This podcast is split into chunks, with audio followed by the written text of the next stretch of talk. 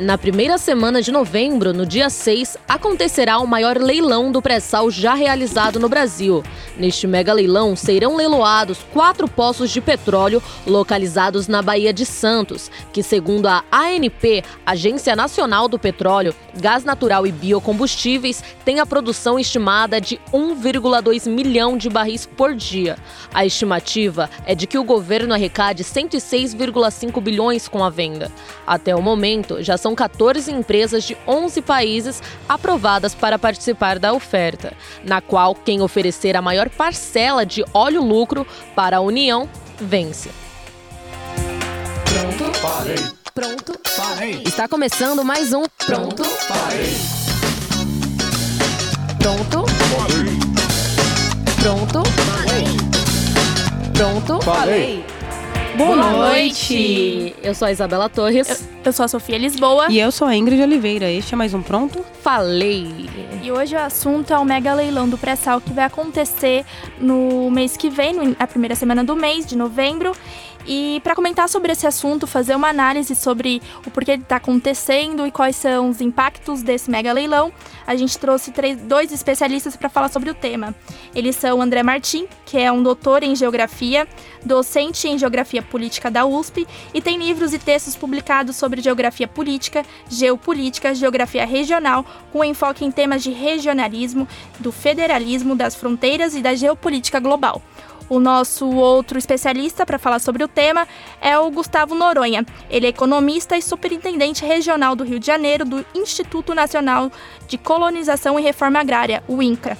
E tem estudos nas áreas de microeconomia, economia agrária e dos recursos naturais na economia política e políticas públicas e também é colunista do Brasil Debate. E aí, para falar um pouco sobre esse mega leilão e o porquê que ele é importante pra gente, o André Martim, ele contou pra gente O que, por que, que o, vai o acontecer? porquê que vai acontecer esse mega leilão.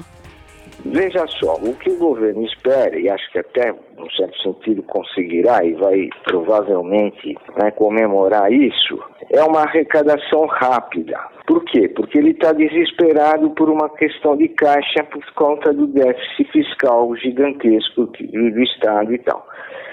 Que não será coberto com isso, porque a raiz do, do, do- déficit fiscal é, é justamente a paralisia econômica e a falta de, de, de- de arrecadação, né, a, a- a precarização do trabalho. Então, você não tem carteira assinada, como que você quer que o Estado arrecada? É, e assim sucessivamente. Não, não, isso não, não vai resolver.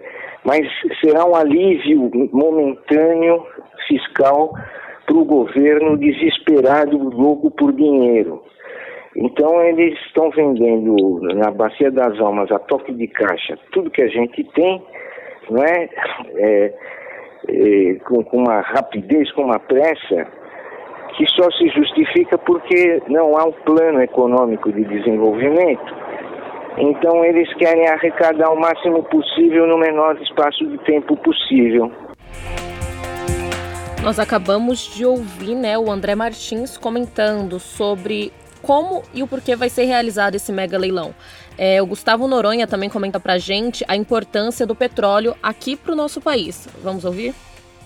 Boa parte da economia mundial hoje gira em torno do petróleo. A economia do petróleo é chave na geopolítica mundial. Inclusive, não à toa que os Estados Unidos desestabilizam a Venezuela. Não à toa que a região do Golfo Pérsico é uma região de, de muitos conflitos bélicos. Não é porque ninguém quer areia do deserto árabe. As pessoas querem petróleo. Então, o petróleo é um recurso chave atualmente na geopolítica mundial. A economia mundial ainda é movida a petróleo. Obviamente que se a gente quiser discutir uma transição para uma economia verde, combate ao aquecimento global, essas coisas todas, a gente tem que rediscutir o padrão da economia global. Mas, enquanto esse padrão da economia global não for revertido, quem tem petróleo tem poder, quem não tem, não tem poder. Então, a gente conseguiu é, ter uma. se situar um pouquinho nessas duas, duas primeiras sonoras é, do André Martim e do Gustavo Noronha sobre qual é a importância do petróleo é, no mundo, no Brasil também. e o porquê que esse mega leilão vai, vai acontecer. Só que antes a gente precisa descobrir como que é feito o uso desse pré-sal aqui no Brasil. Bom, a partir da descoberta do pré-sal, que foi em 2007, foi sancionada a Lei de Exploração do Petróleo, que basicamente se dividia em três eixos, que são dinheiro para a saúde e educação, ou seja, parte do dinheiro dos royalties, uma espécie de compensação financeira paga pelas empresas em troca de exploração do petróleo no país, precisa ser destinado a projetos de educação e saúde. Sistema de partilha. Todas as empresas que participam da exploração do pré-sal devem destinar um percentual do óleo extraído à União e o operador único, onde todos os postos devem ser explorados sob a chefia e supervisão da Petro Petrobras. Uh, assim, a estatal pode se unir com outras empresas, nacionais ou estrangeiras, desde que seja a líder e tenha no mínimo 30% do consórcio. Só que a partir de 2016, no governo de Michel Temer, é, foi efetivada a mudança do eixo do operador único, então, continuam valendo os projetos destinados à educação e à saúde, e também o percentual do óleo à União.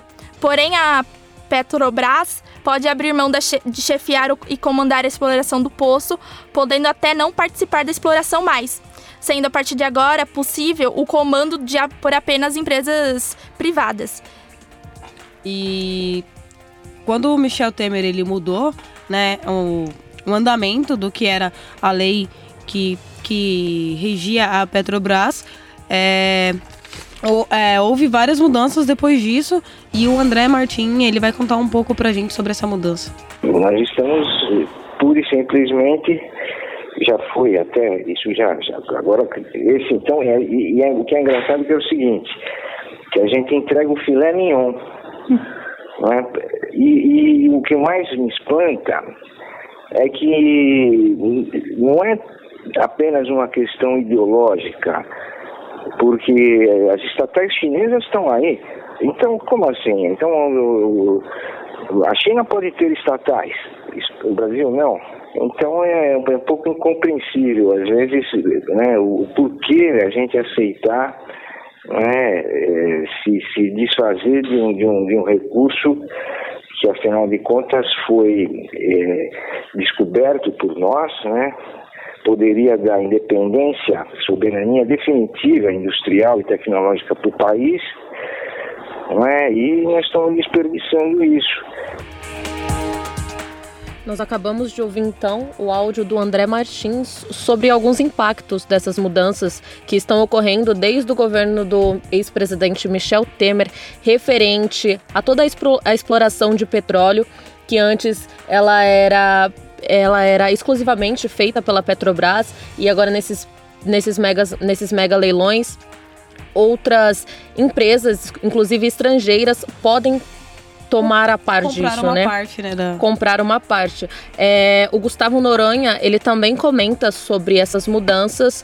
Vamos ouvir um pouquinho. É uma política pensando apenas no curto prazo, pensando apenas no aqui e agora, sem nenhuma perspectiva de futuro. Ou seja, em vez da gente, quando você teve Lula discutindo o marco regulatório do pré-sal a partir da partilha, 75% para a educação, 25% para a saúde, você estava pensando no médio e longo prazo do país. Você coloca todo esse leilão é, botando o maior número possível de áreas disponíveis para exploração, você só está pensando no curto prazo. É um pensamento imediatista de quem não tem nenhum compromisso com qualquer projeto de desenvolvimento nacional do Brasil. Bom, os dois falaram um pouquinho sobre o que, que significa essa mudança em uma das leis, das diretrizes da divisão do uso do, do pré-sal no Brasil. É, então, pouquinho para saber quem chefiava antes. Uh, era detentora do uso desse pré-sal, que podia chefiar as outras empresas privadas que estavam utilizando o nosso recurso natural, é a Petrobras, e ela é, a rigor, uma empresa de capital misto. São cerca de 350 mil acionistas, 339 mil pessoas físicas, 4,6 mil empresas e 2,5 mil investidores institucionais que investem, têm dinheiro aplicado na, Petrobras. Na Petrobras.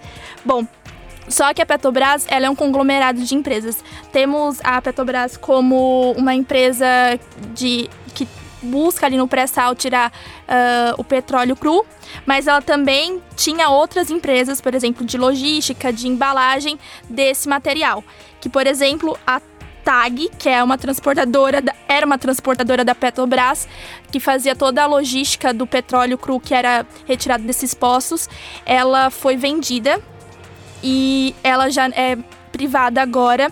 Porém, a Petrobras continua usando ela como uh, uma empresa parceira. Porém, ela é privada, não mais do conglomerado da Petrobras. E a próxima a ser vendida e privatizada é a Liquigás, que é uma empresa, que era uma empresa da Petrobras, que possível, que ela fazia toda a embalagem desse petróleo, manuseio dos, é, dos gases naturais também, é, que era a Petrobras que gerencia, gerenciava esse recurso. E para falar sobre essa mudança, essa desestatização da Petrobras, a gente tem o aqui explicando para gente é, alguns malefícios. Uh, alguns malefícios sobre esse desmonte, o André Martim para falar sobre isso.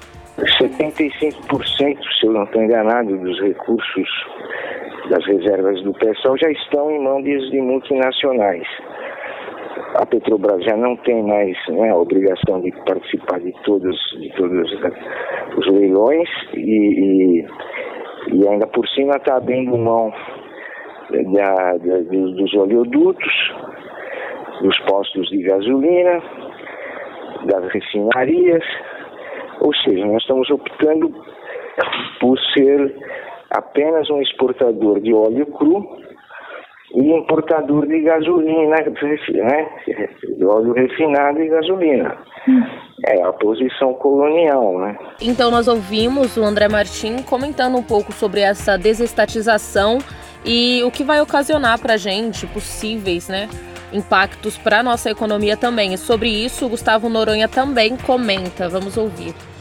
É, mas já tive acesso a documentos internos da empresa, eu não posso dizer nem como nem por onde, mas que sinalizam uma mudança do estatuto que permita que a empresa se desfaça de ativos que hoje ela não pode se desfazer. Então, na verdade, o que, vai, o que eu acredito que vai ocorrer na Petrobras é você ter uma diminuição significativa do tamanho da empresa. Até porque se você já privatizar abertamente a Petrobras, você politicamente, eu acho que o governo vai comprar uma briga que eu não sei se ele tem força política na atual conjuntura para comprar. Mas isso não impede o governo de olhar para a Petrobras como uma grande oportunidade de negócio para o capital privado e diminua seu tamanho, ou seja, faça uma liquidação de ativos. E o impacto disso é que uma empresa 100% privada ou muito privatizada de petróleo diminui a nossa capacidade de intervir, né, de usar a Petrobras, seja como um fomentador de política industrial, como foi usado no passado, seja até mesmo no controle de preços.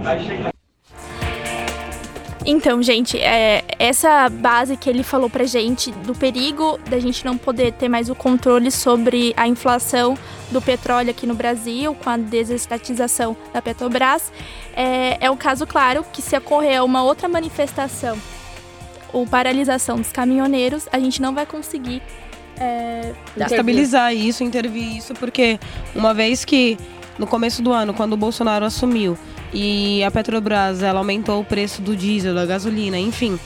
E o, o Bolsonaro, ele, o presidente Jair Bolsonaro, ele interviu e deu um rombo de 32 bilhões de reais na Petrobras. É, ele não vai mais poder fazer isso porque o governo federal não vai ser dono da Petrobras sozinho. Quando você abre o mercado para que outras pessoas possam é, opinar e comprar ações daquele local, eles utilizam disso também para tomar as decisões sobre o preço da gasolina. Ou seja, o que o Brasil está basicamente fazendo é abrindo o mercado para empresas de fora investirem, que seria privatizar uma parte da Petrobras, e essas empresas forneceriam o petróleo que a gente já utiliza aqui, porque a gente não tem refinaria. Isso é uhum. é importantíssimo ressaltar. A gente produz, a gente produz não. Nós temos o petróleo, mas a gente não refina o petróleo. Então o petróleo ele é cru. A gente vende barris de óleo e a, esse, esse óleo volta pra gente como gasolina. Então o, o problema de privatizar né, essa parte da Petrobras seria isso. A gente estaria dando o nosso produto para as pessoas refinarem, né, para outras empresas, e esse produto retornaria para é, a gente por um preço que, que eles estipularem. É, estipularem. Só que não é só ruim, a gente vê como ruim essa parte, mas não é só ruim isto da, da Petrobras ser privatizado. Por quê? A gente é, tem um mercado muito grande de investidores. Então a Petrobras, o Brasil precisa de capital externo porque só o que a gente produz aqui dentro não é suficiente para girar nosso PIB e movimentar nossa economia. Só que também ficar à mercê da inflação internacional, do preço, e não conseguir estabilizar isso, pode gerar crises muito graves futuramente. E ainda mais que se, por exemplo, é, a gente vê guerras aí da questão do petróleo, é, principalmente a Venezuela, a gente está passando por uma crise muito grande da questão do, do, do pré-sal, do petróleo em outros países. E atualmente ele é a base da economia mundial. Então, quando a gente fala nisso, se, houver, é, se a gente está baseado em uma, é, numa economia é, mundial e a inflação mundial, e se o preço aumentar? E aí, como que a gente vai conseguir estabilizar isso? E a gente pode pensar em crises, em uh, novas em manifestações, em Sim. novas greves. E como que a gente vai poder parar isso? Para isso? Então, a gente tem os lados negativos, mas também nós temos os lados positivos, que seria o que, por exemplo, no próximo mega leilão que vai acontecer no dia é, 6 de novembro, a gente vai ter uma média de 14 empresas de 11 países diferentes que, que têm interesse, né? É óbvio que todo mundo tem interesse porque o Brasil é um dos maiores produtores de petróleo no mundo. Então é óbvio que essas empresas terão interesse. É, empresas como a BP, Energy, Chevron, ExxonMobil, Shell, Total, Petronas, enfim, fora algumas empresas chinesas, elas têm é, interesse de, de comprar quatro barris de 1,2 milhões, né? Segundo a ANP, que é a Agência Nacional do Petróleo. O que, que isso quer dizer pra gente? Quer dizer que a gente tem 14 países, a maioria deles desenvolvidos, querendo comprar parte da nossa principal estatal, porque a Petrobras é o que mais gera dinheiro pro país. E a gente abre isso. Só que não só abrir isso, é abrir mercado, abrir investidores, não só é, para exploração do petróleo, entre aspas, mas para investir em tecnologia no nosso país e, consequentemente, gerar emprego. O problema é que a gente está falando de empresas privadas internacionais que não têm nenhum compromisso com, com o país. Então abre outras questões aí. Será que é, vai só benefícios mesmo? É, e os lados negativos? A gente tem que ver, vão ser lados mais negativos ou Positivo. positivos. Sim. Eu fiz até uma lista aqui das 14 empresas que são que pretendem vir ao Brasil, né, para investir. Elas são a BP Energy, que é da Inglaterra, Chevron, que é do, dos Estados Unidos, é CNODC, que é da China, CNOOC, que é da China também. A China praticamente uhum. tentando de tudo. Temos uma empresa da Colômbia, que é a Ecopetrol, Equinor, da Noruega, ExxonMobil, dos Estados Unidos, Petrogal, de, Por de Portugal, Petrobras, do, do Brasil. Então, a Petrobras também entra nesse leilão como uma, enfim, concorrente, né, pela, pelas ações. Petronas, que é da Malásia, QPI, que é do Catar, a Shell, que é da Inglaterra. A Shell tem um posto de gasolina famosíssimo no Brasil. Uh, Total IP, que é do Brasil também, ou que é da França e a Wintershell, que é da Alemanha. Ou seja, nós temos Portugal, Noruega, França, Inglaterra, Estados Unidos. Acho que com uma predominância da China. Com uma predominância da China, então, é, países é, desenvolvidos e em desenvolvimento querendo investir pesado no Brasil, no, nesse desmonte da Petrobras, né, nesse leque de oportunidades, porque quando então o presidente Luiz Inácio Lula da Silva, o Lula, ele descobriu, né, que foi no governo dele que descobriram isso, ele estipulou algumas leis de que a Petrobras seria regida pelo governo federal e ponto final e que o dinheiro seria investido. Isso, isso mudou em dois, a partir de 2016. De 2016 com o presidente Michel Temer. Então, há um conflito de interesses a um conflito é, político também, Questão né? até de soberania, eu diria. Até de soberania, porque uma vez que você abre é, e tenta privatizar a sua principal estatal, que é a principal fonte de renda, uma das principais fontes de renda do país, porque a gente também tem a plantação, né, que é o, o agronegócio, que você abre isso para que outras pessoas é, opinem dentro da sua economia, pode gerar uma crise. Não só é, interna, como uma crise mundial, dependendo da quantidade de países que comprarem esses lotes, né, da Petrobras. Mas para isso a gente está falando aqui, a gente também tem especialistas comentando sobre esse assunto. O André Martin, ele tem até uma análise positiva sobre o retorno a curto prazo desse mega leilão. Veja bem, pode ser visto que num, num prazo curto até seja um alívio, porque nós já estamos no fim do ano, vai entrar um dinheiro novo. Então você roda um pouco e ficamos até o ano que vem né, com o, o dinheiro do Estado mais ou menos equilibrado, as pessoas com um pouco mais de otimismo. Mas eh, eu acho que o nosso maior problema é a falta de um projeto de longo prazo, né? Então, né, pode até ser que, que o Brasil é muito rico, então ele é beneficiado por isso. Como nós temos essa riqueza comprovada, né, é, todos estão de olho, todos estão cobiçando essa riqueza. Então, sim, acredito que virá, será, será um sucesso do ponto de vista dos especuladores o leilão.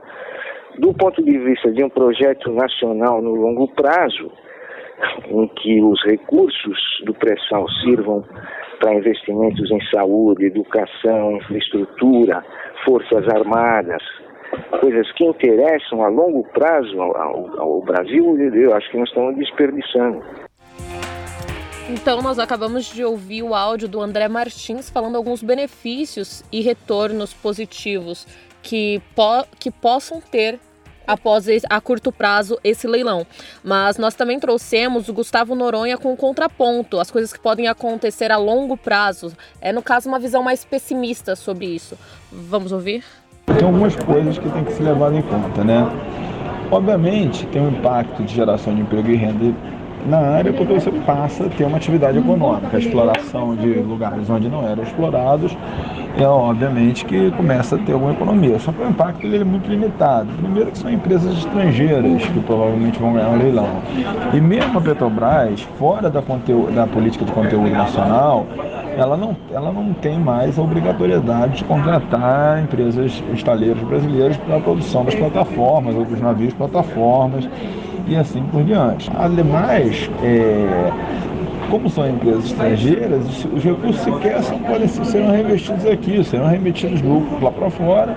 Os recursos naturais irão embora, porque é um recurso escasso. Então, assim, os impactos não, não diria que são muito alvessareiros dos leilões nestas condições, sem muito, é, muita preocupação em pensar uma estratégia de desenvolvimento para o país como a gente acabou de ouvir o Gustavo Noronha, ele tem essa visão é, negativa, porque justamente o ponto que, que eu comentei agora há pouco, ele diz que são empresas estrangeiras que não vão reverter o capital que elas ganharem, né, o lucro delas no Brasil. Isso é um ponto muito negativo, porque a gente vai perder o petróleo, o petróleo vai ficar escasso porque é um recurso natural, uma hora ele acaba de fato. E a gente vai perder dinheiro também, porque a gente está trazendo investidores, porém, esse dinheiro não vai ser investido no nosso país. É, e aí a gente fica se perguntando, mas como que o Brasil fica lá fora? Qual a imagem do nosso país, né? Se a gente abrir esse leque de oportunidades para empresas estrangeiras é, falando e investindo na gente. E aí o Gustavo Noronha, ele tem uma análise que é dele e ele vai contar um pouco pra gente. Eu, pensando assim, como um cara do governo chinês ou do governo dos Estados Unidos ou de um governo de um país da União Europeia, eu olharia para o Brasil uma grande oportunidade de negócio com baixo risco e sem nenhuma temeridade de que algo pudesse dar errado, porque, na pior das hipóteses, o governo brasileiro sempre daria um jeito de, de nos ajudar, porque ele está a serviço não dos interesses nacionais brasileiros, essa é a impressão que dá. Então ele falou dessa impressão que dá, né, que a gente está vendendo os nossos recursos nacionais, uh, natura uh, naturais e nacionais, enfim, e não é uma visão muito boa, né? Bom, o André Martin também tem uma análise meio pessimista sobre esse assunto, a visão do, do Brasil no exterior, e a gente vai escutar agora. Justamente de um país eh, de tipo colonial, né? que, que, que não tem condições eh, próprias, né? Para ele mesmo dirigir o seu projeto econômico, então fica à mercê do, do, dos interesses dos outros países. Então, nós tivemos também a, a visão do André Martins, mas a questão que fica é como é que fica o futuro do Brasil daqui para frente? Como está desde 2016, quando houve essas mudanças em relação aos, megas, aos mega leilões do pré-sal, com tudo isso, né? Tipo, a gente tinha um retorno que era completamente pra gente. É, a verba que vinha do pré-sal, ela era destinada exclusivamente para educação, para saúde, para forças armadas. E agora que nós teremos outras empresas de outros países à frente disso, esse retorno não será inteiramente para o Brasil, sendo que o petróleo está em território brasileiro. Nós estamos literalmente vendendo os nossos recursos naturais que deveriam ter um retorno para a população. Sim, e ele não vê isso a curto prazo, ele, ele projeta isso para o futuro, porque uhum. a curto prazo a gente não vai sentir impacto dessas mudanças, mas é, para o futuro como que fica essas chamadas reflexões para o nosso país, se vale a pena, porque são coisas, são ações que foram tomadas em 2016, três anos depois, é, elas ainda estão em pauta na Câmara do, dos Deputados e no Senado Federal. Então, é, ainda dá tempo, né, talvez, de mudar essa visão, ou talvez mudar esses mega leilões. Só que o que a gente sabe é que vai acontecer dia 6 de novembro. Então, o que, que fica de reflexão para o futuro. E aí, para isso, a gente escuta a análise do, do André Martin, né? Ele vai dar uma perspectiva de futuro para gente. É, vamos ver se ele tem uma perspectiva boa ou ruim aí. É o tipo da situação simbólica. Se o país está escolhendo o caminho do progresso tecnológico, da industrialização, né, da contemporaneidade, ou se ele está escolhendo o caminho ao contrário, é? de, de, de, de, se tornar o tradicional exportador de recursos primários, de commodities, permanecer com um baixo nível de investimento, é? de, diversidade eh, econômica e tecnológica, sem precisar ter muitos empregos, sem precisar desenvolver a, a parte industrial, entende? É, então eu acho que esse que é o problema. Você está escolhendo ser exportador de petróleo e não usar o petróleo para alavancar a industrialização e a modernização do país. Essa é a minha crítica principal. Uau! O André Martin ele faz essa análise sobre os recursos, né? E ele desenha praticamente o caminho, na opinião dele, que deve se seguir. E o Gustavo Noronha ele partilha do mesmo sentimento. Vamos ouvir agora um pouquinho. São enormes naquela região, da população que ele vivia, e você tem uma degradação e um desarranjo. E, e, aí, uma coisa, uma coisa que eu é o seguinte: a abundância do recurso natural reorganiza o sistema produtivo, os arranjos produtivos que existem em determinada região, ela rearranja só que quando vai embora, o que foi desarranjado, aquela, aquele todo arranjo produtivo que existia, já não existe mais. Então aquela economia local, ela vai para o saco. Até por isso que você pensa, por exemplo, em política de royalties, para compensar esse tipo de coisa. Bom, gente, é isso. Nenhuma das duas foram muito boas, assim, né, para o futuro do Brasil. A gente não sabe quais são quais vão ser as próximas políticas. Quem sabe alguma coisa não mude, alguma coisa boa não venha a surgir aí. E, e para é acompanhar isso, isso é, continuem acompanhando, né? Porque o, o, mega leilão ele vai acontecendo no dia 6 de novembro e aí vocês podem ter uma perspectiva de vocês, se foi positivo ou não para o país. Enfim, a gente vai atualizando ao decorrer uhum. dos programas. Inclusive, se quiserem, mandem pra gente também nas nossas redes sociais o programa Pronto Falei no Instagram e no Facebook. Bom, gente, o nosso programa é sobre o Mega Leilão foi esse. Espero que vocês tenham gostado e aprendido um pouquinho sobre como que vai funcionar. E é isso. Até Ficamos o próximo. por aqui. Nesse tchau, programa tchau. teve a produção de Rafael Padovan e o apoio de Marcos Nunes. tchau. tchau. Pronto? Falei. Pronto? Falei. Pronto? Falei!